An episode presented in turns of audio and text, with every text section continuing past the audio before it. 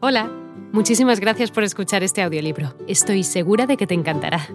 Me llamo Ana y a continuación podrás disfrutar de un previo del libro completo. Si te gusta lo que escuchas podrás descargártelo completamente gratis desde mi web, www.escúchalo.online. Un abrazo. donde cursó estudios en el Liceo Condorcet, en las afueras de París, el pequeño André fue llevado a la casa de sus abuelos paternos en la ciudad de Dunkerque. El vetusto Alphonse Malraux es el primer ser humano que deslumbra a André, pues además de ser un hombre generoso y franco, diestro armador y maestro tonelero, había sido dueño de una flota de barcos que fue arrasada por una tormenta imprevista. A pesar de esa trampa de la naturaleza que lo dejó en la ruina económica, el buen hombre gozaba de gran reputación entre sus vecinos, que le llaman maestro artesano, distinción para los mejores de cada gremio. El viejo Alphonse Malraux era también un apasionado de las letras, un espíritu sensible y sentimental que se lamenta de que ninguno de sus cuatro hijos abrazara la literatura como oficio de vida.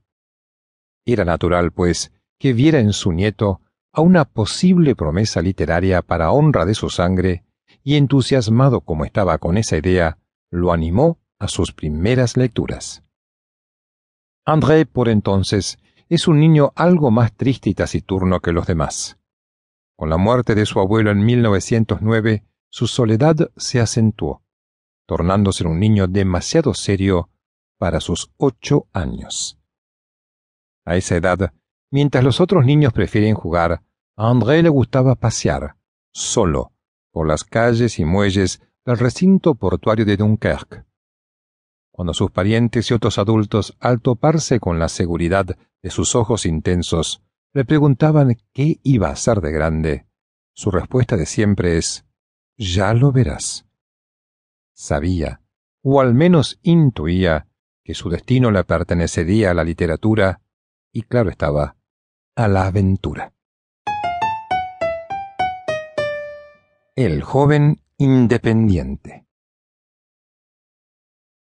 Con algo menos de 16 años, André decidió conocer el mundo más allá de lo que conocía.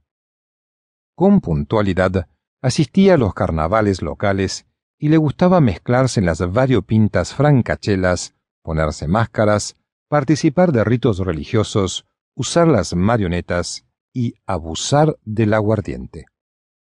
Era un joven ávido de vida, que sentía agitada curiosidad por el misterio de lo primitivo y salvaje, por lo que subyacía en lo violento y agridulce. Todo ello marcará profundamente su futura obra. Durante su adolescencia febril, André ratificó su vocación literaria leyendo León Tolstoy, el gran escritor ruso del siglo XIX, de quien sabía absolutamente todo acerca de su vida y obra. A la par, afortunadamente, contó con la compañía de un buen amigo, también amante de las letras y la aventura, Louis Chevasson. A la edad de 18 años, André lograría cierto nivel de independencia.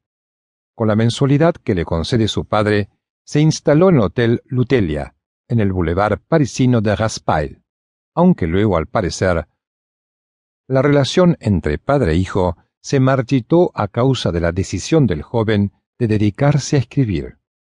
En consecuencia, la mensualidad se redujo. André decide trasladarse a una garçonnerie de la calle Brunel, decisión que coincidió con la de tener una formación autodidacta. No irá a la universidad. En cambio, se le vería con frecuencia en la Escuela de Lenguas Orientales, en la cual, contraviniendo las expectativas paternas, no se matriculó. También visitará la Escuela Francesa de Extremo Oriente, donde consulta libros acerca de los vestigios arqueológicos de las colonias francesas en Indochina. Pronto empezó su carrera como artista. Pese a su corta edad, se involucra con bastante temple en los círculos intelectuales de la ciudad, y su vasta cultura le permite dedicarse a un oficio de mucho prestigio. Será chineur, es decir, buscador de ofertas especiales en el ámbito del arte. Tras diligente búsqueda, gracias a sus conocimientos bibliográficos, André halló los libros más raros y mejor cotizados de las bibliotecas parisinas, una labor muy bien remunerada.